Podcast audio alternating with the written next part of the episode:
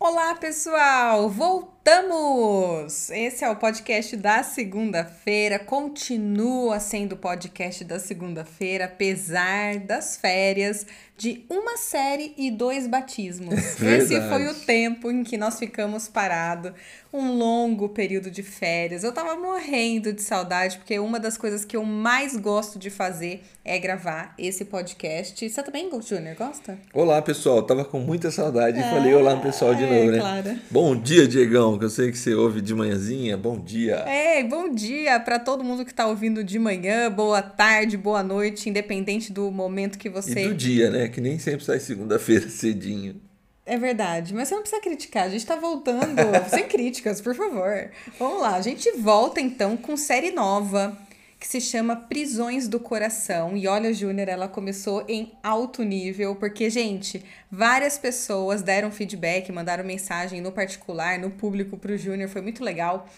E essa série, ela começa já chacoalhando todo mundo a pensar seriamente nas coisas que mais desejam, nas principais conquistas. Olha, valeu a pena cada minuto da série de sábado. Se você não participou, não ouviu, acessa lá no YouTube, tá gravadinho, bonitinho, vale a pena.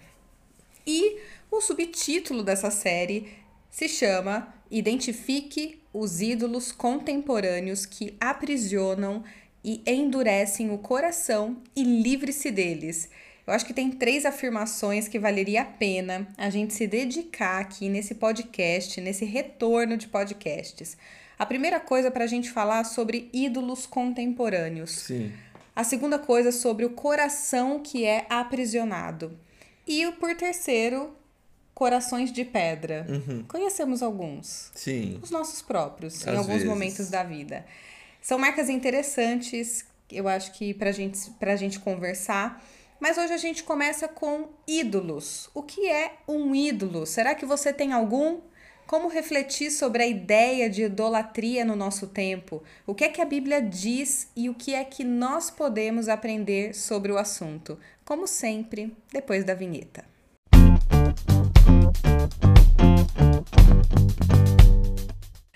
Bom, Júnior, você começou a série fazendo uma explicação bem interessante sobre as intenções do coração de Deus e mostrando que Deus desenhou, projetou o homem para ser imagem e semelhança. Isso. E aí, por isso, nós somos parceiros, ou seja, co-criador de Deus. Co-criamos com ele.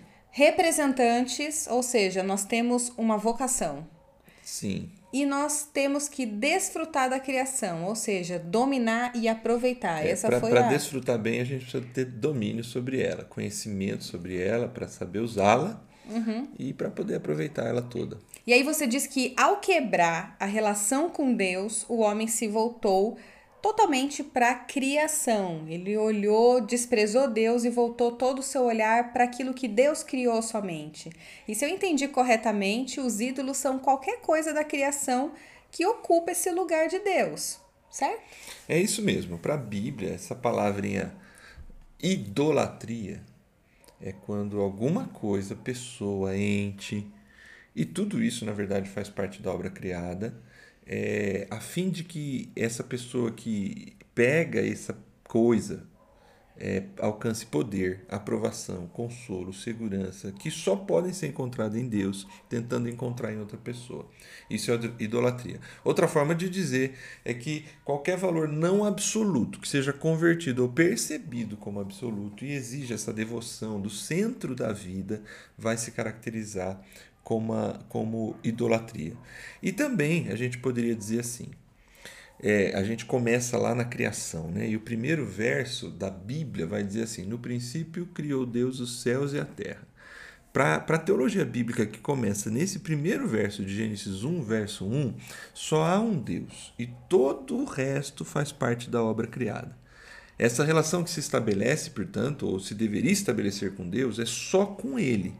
E quando estabelecemos essa relação com qualquer outro ser ou coisa, nós entramos numa relação de, de idolatria. Sim, e lembrando que Deus não está preocupado em explicar como que ele criou o céu e a terra. Apesar dele dar detalhes, a Bíblia não é um manual de criação. A Bíblia. Nem científico, né? Nem científico. E, e acho que é interessante a gente pontuar isso aqui, porque tem algumas coisas que para a Bíblia ela tem como absolutas. Para a gente que vive num mundo em que o absolutismo, é, é as coisas são o absolutismo não tem muito mais espaço, né? As coisas. O absoluto, né? É, o absoluto. Elas. É, é, tudo é depende do ponto de vista, depende do ângulo que você vê, é tudo muito incerto, é muito volátil. Às vezes a gente tem algumas dificuldades hoje de encarar algum, alguns conceitos como absolutos. E para Deus, essa questão da idolatria é um valor absoluto. Eu posso dizer isso? Se... Ele não está preocupado em ficar explicando, ele, ele, ele determina que há um Deus. Não, ele é o único isso, Deus. mas é isso, ele não quer ficar explicando. Ele é o único Deus. Então, se alguma coisa ocupa o lugar dele, tá errada a relação. Sim, e por isso que você disse que essas coisas são ídolos, ou no máximo falsos deuses, e que eles nos aprisionam, certo? É isso mesmo. Porque, assim, qualquer coisa que é mais importante que Deus para você, que domina o seu coração, a sua imaginação, mais do que Deus, qualquer coisa que você busque é, para para querer receber o que só Deus pode dar, é como se você estivesse criando, nutrindo um ídolo, um falso Deus. E nós fazemos muito isso. Deus nos fez em condição de ser a sua imagem e semelhança, como a gente começou o podcast falando. Nós somos representantes. A gente quer aproveitar, a gente deve aproveitar a criação e, e a liberdade que Deus nos deu, não é verdade? Sim. Só que eu acho que você falou muito rápido desse conceito, né? Acho que você não se aprofundou, você não, não se preocupou em aprofundar essa questão Isso. durante a reflexão. Não, realmente não, mas ela é importante aqui para esse podcast, porque essa diferença é, é fundamental para pensar sobre Deus e sobre ídolos. Porque um ídolo, um ídolo vai ocupar o lugar de Deus, certo? Certo. Então, assim, foi por causa dessa liberdade que Deus nos deu, Deus nos fez a sua imagem e semelhança, e dentre esses aspectos dessa imagem, semelhança e representação que a gente tem, ele nos compôs é, com, com liberdade. Uhum. E nesse processo de liberdade, o ser humano escolheu se afastar de Deus. Sim. Ele ouviu ali a proposta mentirosa da serpente no jardim. Uhum. Que na verdade nada mais é, sem me aprofundar aqui, um anjo caído que se afastou de Deus uhum. e, e, e, contou essa mentira, que para ser igual a Deus é preciso estar longe de Deus. A proposta que aparece ali em Gênesis 3, on, na, na série de sábado eu fui até Gênesis 2. Uhum. Eu não entrei em Gênesis 3. Mas em Gênesis 3 a proposta é assim: no dia em que vocês é, se afastarem de Deus, no dia em que vocês comerem desse fruto, porque é, toda a criação foi dada ao ser humano, uhum. só foi falado para ele assim, ó, esse fruto aqui é o fruto que talvez vá te fazer mal, que vai te fazer mal, que vai uhum. fazer você morrer. A, a, a, proposta mentirosa é assim, no dia que você participar disso, você será como Deus, sendo que a gente já tinha imagem e semelhança de Deus. Uhum. Nesse momento, quando a gente aceita essa mentira, a gente sai do círculo virtuoso. É que é uma mentira que parece verdade. Até hoje. A gente acha, eu, eu, eu acho que isso na nossa cultura está muito presente. Ficar longe de Deus é andar com o próprio nariz. Uhum. Não ter ninguém como Deus e, e, e, nenhum Deus. Você ser o seu próprio Deus. Você ser o seu próprio Deus, ser o seu próprio controlador da sua história, você se sente livre. Mas, na verdade, se Deus é o Criador de todas as coisas, uhum. a liberdade ela é encontrada no pleno funcionamento desse mundo criado por Deus. E quando a gente quebra esse elo fundamental, essencial da ligação com Deus, a gente entra é, num processo de prisão. E ao retornar para Deus, que foi o que a gente foi construindo nesse primeiro episódio, nós somos de novo transportados para esse reino de amor e da liberdade. Uhum. Né? Pra Só fazer... não é uma liberdade, liberdade. Não, não é uma liberdade libertinagem, né? Sim, é aquela, liber... é aquela liberdade assim, então eu faço o que eu quero. Porque fazer o que eu quero é caos. É. Se todo mundo fizer o que quiser, a hora que quiser, do jeito que quiser, a gente está falando de caos. Exato. É. Liberdade é quando tudo contribui dentro de um desenho funcional para que o, que o mundo funcione plenamente. Júnior, só que eu gostaria de voltar num ponto, porque quando você olha para a história, quando a gente fala em falsos deuses, geralmente a gente pensa em deuses de madeira, de pedra, de ferro, é aquele Deus mais convencional, talvez o caricato. É, já foi muito assim, né? Na verdade, se a gente assistir. Se eu penso Deus, eu penso assim. Ah, um ídolo. É a primeira eu... imagem que vem na minha mente. É, a gente assistiu recentemente aí, alguns meses atrás, é, Vikings. Uhum. E eles têm os seus ídolos, né? Sim. Na, nos seus pedras, cultos. Né? Uhum. É, pedras, madeiras, do Thor, do Odin, né? Sim. Todos aqueles deuses. Mas, seja, seja lá entre os vikings, né?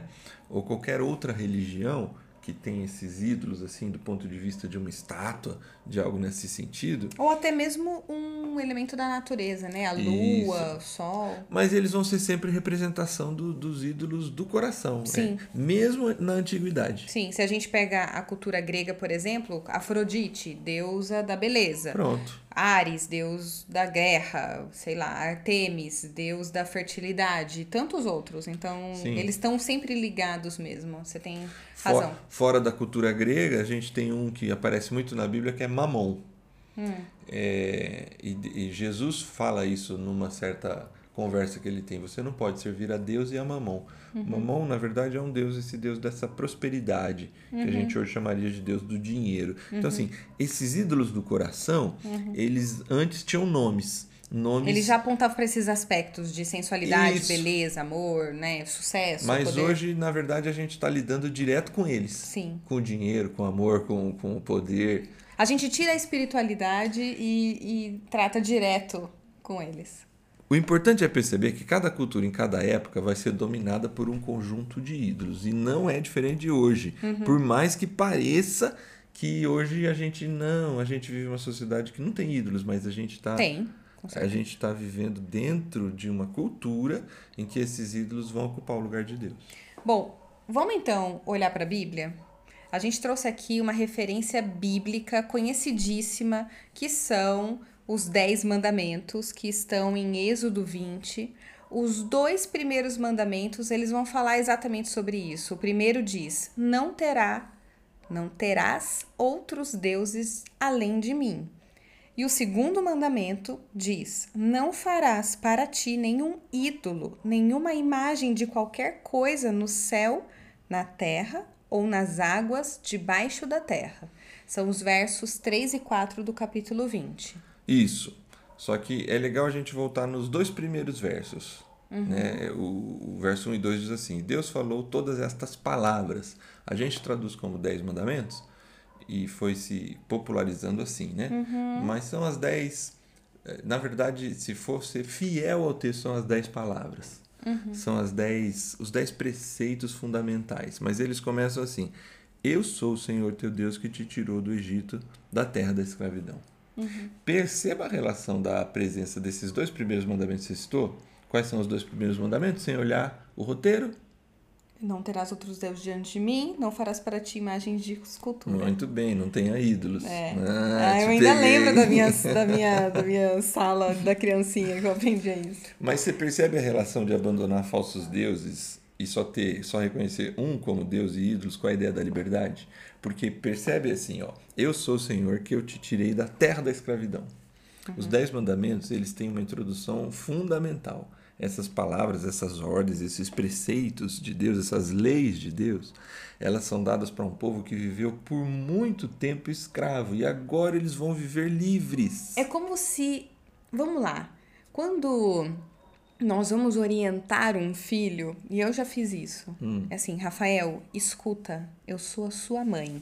Isso. Você ficou nove meses dentro Não de há mim. Outra mãe além Não de há mim. outra mãe além de mim. Eu te conheço porque eu te gerei por nove meses. Eu acho que é Deus falando assim, queridos, eu sou o Deus de vocês. Fui eu que tirei vocês do Egito, não foi ninguém outro. Sou eu que acompanho o tempo todo vocês. Me escutem. Isso aí. É tipo uma. É, é Deus, Deus chamando aqui mesmo a atenção, trazendo. É, sendo vocal com o povo dele, né? E a idolatria, nesse sentido, nessa, por, por, essa linguagem que você acabou de falar, não é só uma questão de ciúme ou não querer que tivesse outros deuses como se outros deuses existissem. É dizendo assim, eles não existem. Cada vez que você se deixa dominar por um Deus desse, um ídolo, uma imagem você daquilo que é feito no céu, ó, percebe que toda a criação, uhum. céu, terra e embaixo da terra, uhum. nas águas. Uhum. é, você se deixa, se deixa se deixa aprisionar. É que eu acho que hoje a gente mistura muito. A gente vê o universo como acima. Você, você já viu gente falando joga pro universo é, e trazendo o universo como se estivesse acima do homem. E, e sábado ficou muito claro que Deus criou o universo, Deus criou todas as coisas para que o homem exercesse gestão sobre essas coisas. Ou seja, na hierarquia da criação divina, o homem está acima destas coisas. E quem está acima do homem é Deus. Isso, e toda essa criação, inclusive o universo, é bom. Sim, a é para a gente usufruir. Disso, né? Tudo isso é, é fazer a gestão, uma quando, boa gestão. É, quando a gente quebra Deus e olha só para a criação, qualquer aspecto bom da criação, uhum. seja o universo, seja anjo, seja o sol, a lua, o, o dinheiro, o poder, família, uhum. eles vão ocupar o lugar de Deus, eles se tornam ídolos e aí eles estão no lugar errado. É por isso que como uma, numa cultura como a nossa, qualquer coisa pode virar um ídolo. Pode. Qualquer coisa boa ou importante que ganhar essa, essa entrar nessa categoria de essencial e ocupar esse espaço de Deus, ele se torna um ídolo. Sim. Na hora. O Tim Keller, ele diz: quando a gente perde algo ou sofre por algo que é importante, a gente se sente profunda tristeza. Mas quando nós entramos em colapso, em desespero, é diferente. Porque ele diz: para o desespero não há consolação, pois provém da perda de algo essencial. Ou seja, isso tira a vida de alguém e nada nesse mundo, por melhor que seja, ganhar essa condição, consegue ocupar e cumprir com verdade a função que só Deus tem para a humanidade e para toda a criação. Exatamente. A gente está nesse ponto diante da idolatria, quando é, esse essencial, essa, essa relação que o Keller faz do desespero, ele vai dizer assim: quando a gente entra em desespero, nada consola. E se nada consola é porque não há para onde correr. Eu cheguei no. É, meu irmão, é, eu trabalhei muito tempo com meu irmão, é o Edmilson, né? E ele tinha uma expressão que, que eu lembrei dela agora, né? Hum. Às vezes a gente estava numa reunião e ele usava a seguinte expressão: Ó, resolve você Uhum. Porque eu sou a ponta da corda. Uhum. Quando chegar em mim, não tem mais para onde correr. Dentro da empresa lá, Sim. é assim, enquanto ainda tem ele, ainda tem alguma coisa para resolver. Mas uhum. se já foi ele o primeiro. É. Não tem para onde, socorrer, não tem para onde, onde correr, correr, mais. Então, uhum. essa, essa é a questão do desespero. Não tem para onde correr mais. Então, é por isso que é muito duro dizer o que eu vou dizer, mas quando algo dá errado na vida da gente, quando a gente perde alguém muito querido, quando a gente sofre uma, uma, uma, uma tristeza mesmo, uma frustração muito profunda, é, é, natural, é humano sentir uma dor muito grande, sofrer por um tempo, um processo às vezes de luto ou de profunda amargura. Uhum. Mas se aquilo não é Deus, a gente vai encontrar consolo e refazer. Quando aquilo ocupou o lugar de Deus, de essência, por vezes é o que talvez está lá no início da, da, da, reflexão de sábado. A gente encontra a ideia de, de suicídio, né? Mas voltando aqui, né? Não suicídio somente, mas um, um desprezo pela vida, Sim. de não conseguir retomar, de não do endurecimento, da amargura, de não conseguir restabelecer a vida, apesar das dores, apesar da tristeza, apesar da falta. Que não é só uma morte que traz isso. É. Tem gente que, que passa por esse momento de luto na perda de um emprego, por exemplo. É isso aí. Mas, é, voltando, né? É, e, e, por isso a preocupação de proteger o coração contra a idolatria. Ezequiel 14,3, ele vai dizer, inclusive, de homens que são religiosos de Israel, que, inclusive, tem essa facilidade da compreensão de Êxodo 20 lá, que não deve ter ídolo, né? Uhum. Mas olha aqui que é dito ali em Ezequiel 14,3. Esses homens deram lugar no coração aos seus ídolos. Uhum. Então, aquilo que ganha a chave do nosso coração alcança essa condição de ser o nosso falso Deus, o Isso nosso aí. ídolo. E você explorou bem essa temática durante a reflexão. Então, mais uma vez, se você não conseguiu ainda ouvir a reflexão, ou aqui em casa mesmo, a gente já ouviu a reflexão de novo e vale muito a pena porque reforça alguns conceitos que foram ditos no sábado. Mas, Júnior, para a gente terminar, Parece que por vezes a gente vive num mundo tão ausente de Deus, de deuses, que a gente coloca é, essa secularização, essa a questão científica, tecnológica, que é, são coisas muito boas, mas a gente, a gente cria maneiras diferentes de gerar novos deuses. Sim. Porque, na verdade, isso está dentro do ser humano. É, é, a esse, gente quer ocupar esse espaço que é vazio, né? Esse desejo pelo eterno, pelo transcendente, é, vai ser canalizado para alguma coisa. Nem que seja uma idolatria a si próprio, a ciência, ao progresso. Existe dentro, existe dentro de nós um senso irreversível para a adoração. É porque tem espaço, é um espaço que só pode ser preenchido por Deus. É, e, e esse processo, ele tem uma mecânica natural é, presente na Bíblia e, e, qualquer leitura desse aspecto religioso do ser humano, né? Hum, é, que como tal... assim? A ideia de um ídolo, ele vai trabalhar numa mecânica que é fatal. Eu amo eu confio, eu obedeço. Amor, confiança e obediência. Parece meio ofensivo dizer isso em pleno século é, 21 em uma cultura como a nossa, mas essa relação ela progride nesses termos, independente do que seja, que seja o ateísmo. Uhum. Eu amo, eu confio, eu passo a obedecer aquilo. Agora, existe algum processo, alguma saída para essa questão da idolatria? Então, primeiro eu acho que a gente tem que parar de achar que a gente não tem ídolos, mesmo nós, cristãos, evangélicos, que ao longo dos anos, né, da história, nos gabamos que nós não temos ídolos, né? Uhum. É, temos, e vez ou outra, querendo ou não, a gente está diante de idolatrar algo ou alguém. Uhum. É, a gente precisa reconhecer. acho que esse é o primeiro passo. acho que para qualquer erro da vida, né? Sim. O primeiro passo é reconhecer que. É. Não adianta o outro reconhecer isso. Por, por nós. É isso aí. Só que aí, é isso que eu acabei de falar, né? Essa tendência que parece negativa, ela é fruto de uma tendência positiva interna. Uhum. Nós queremos encontrar algo para chamar de Deus. Uhum. Porque, a gente busca. Porque lá no fundo, a gente precisa encontrar Deus com letra maiúscula. Uhum. O Deus, o único Deus que criou todas as coisas. Sim. Ao encontrá-lo, ao receber sua revelação por meio de Jesus, ele pode satisfazer esse vazio. Ele ocupa esse espaço com perfeição. Uhum. E mesmo quando falhamos, ao invés dele nos aprisionar, ele oferece seu amor e seu perdão. E aí aquela mecânica que eu citei ali atrás funciona.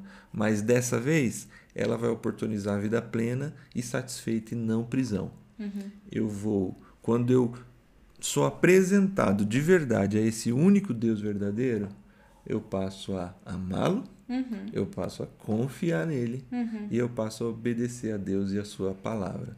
Isso... A obediência ela é uma consequência, ela não, ela não é um meio, ela é a consequência. É porque essa é a, é, isso é o ambiente natural do processo da necessidade de ter um Deus. Sim. Quando eu vou atrás do falso Deus, eu vou amar, confiar e obedecer. Uhum. Só que isso vai me aprisionar. Uhum. Quando eu chego diante do único Deus verdadeiro, o processo vai acontecer, só que vai acontecer corretamente. Eu amo, confio e obedeço, só que eu obedeço essa mãe que você citou, filhos, eu tenho nove meses você na minha barriga, eu sei o que é melhor para você. Uhum. Eu obedeço esse Deus que me ama profundamente e essa lei, essa obediência a Ele vai me colocar na condição da vida abundante, da vida livre. E para mim, nesse caso, a ordem dos fatores altera o produto. Altera, porque... porque se vem a obediência primeiro, sem o amor, sem a cumplicidade, a sem a parceria, a confiança, aprisiona. É aí onde a gente vê a religiosidade aprisionando muitas pessoas. Porque ela, a religiosidade passa a ser um ídolo na nossa vida. Porque ela ocupa o lugar de Deus. Então, porque não é Deus. Isso. É algum aspecto da religiosidade. Exato. Um jeito de se vestir, um jeito de falar, uhum. um jeito de se comportar, uhum. um jeito de cantar. Ou o pode, não pode, isso, pode, não pode, isso, não pode, isso. não pode, né? Vira uma coisa engessada. Você está pegando um aspecto da criação isso. E colocando no lugar de Deus. Não é, é, Deus. É isso aí. Bom, mas só Deus ocupa esse espaço de forma é, a ser funcional e bom para o ser humano. Isso para tudo. Não é para só religiosidade. É para qualquer ídolo. Ídolos ah, aprisionam, engessam de tal maneira que você vive para aquilo e não consegue ter a liberdade que a gente acabou de falar aqui, falou tanto na reflexão. Doa quem doer, assim, é difícil, mas é assim uma verdade. É uma verdade que dói. Intransponível, assim. Como se livrar de, dessas prisões? Conhecendo e, e, e sendo exposto ao verdadeiro Deus. É, é isso aí. E aí, quanto mais você é exposto, mais você reconhece os ídolos que estão internos, sabe? Já, já, já estão ali fazendo parte do seu dia a dia que você nem enxerga mais. Bom, acabamos? Sim. Gostei do nosso papo. Legal. Boa tamo... retomada. Estamos pegando, pegando jeito, o jeito ainda, de né? novo, né? É. Pessoal, ótima semana para todo mundo. Que Deus abençoe vocês e eu tô esperando sábado, Júnior. Tô ansiosa. Vamos Vai lá. ser bom. Tchau, gente. Tchau, pessoal.